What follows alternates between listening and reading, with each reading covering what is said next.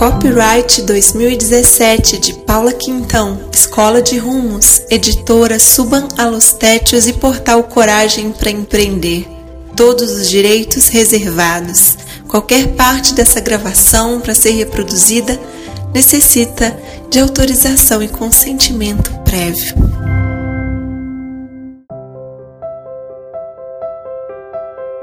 Se importa para mim, importa para alguém.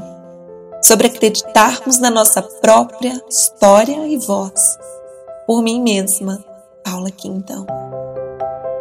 Em 2011, assim que fui pela primeira vez ao Monte Roraima, toda aquela história ficou muito forte dentro de mim.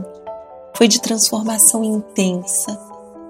Eu nunca tinha vivido algo num período tão curto de tempo que me tocasse tanto quanto aquela experiência.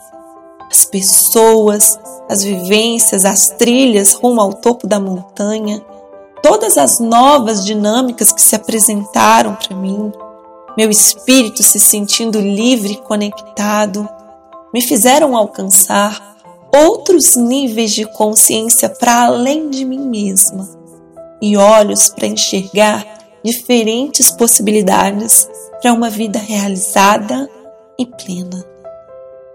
Meu primeiro movimento foi o de querer contar para todos que existia aquela beleza toda de lugar, de experiência, de força dentro de cada um de nós. Eu falava sobre a montanha com os colegas de trabalho, falava com os meus pais, com minha irmã, com minha filha, escrevia e-mails e mais e-mails de rememórias para o grupo da montanha e digamos que eu estava um tanto monotemática e ninguém aguentava mais meu monotema. O papel é mais paciente. Bem me ensinou a Anne Frank em suas páginas. E nesse momento, eu me coloquei a escrever enquanto me preparava para retornar à montanha para o ano novo de 2011 para 2012. No papel, eu depositava minhas memórias, tudo o que eu senti e experienciei nos caminhos que levaram a Roraima, mas também minha história de vida até aquele momento. Escrevi, escrevi, escrevi. Sem que eu me desse conta, em dois, três meses eu tinha um livro, não só sobre a montanha, mas sobre a minha vida. E o que fazer com aqueles escritos?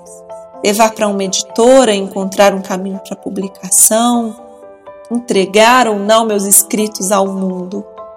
Eram questões que eu me fazia naquele momento, diante de muita dúvida se realmente minha história seria interessante e importante para alguém.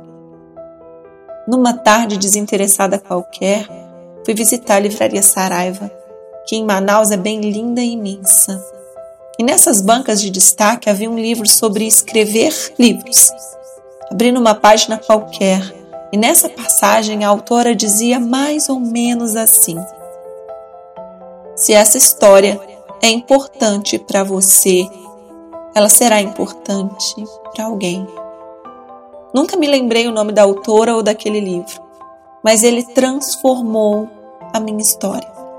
Naquele instante eu não tive dúvidas. Meu movimento natural era entregar minha história, que era importante para mim e, como consequência, seria importante para alguém também. Uma citação que fala sobre o ser único que somos, a importância de cada um, o amor próprio, a autoconfiança em espalhar nossa voz, os espelhos que somos uns para os outros. Para sempre um novo eu ganhou vida seis meses depois publicado pela editora Valer em Manaus em sua primeira edição. Fiz lançamento em Manaus, em Barbacena, em São Paulo.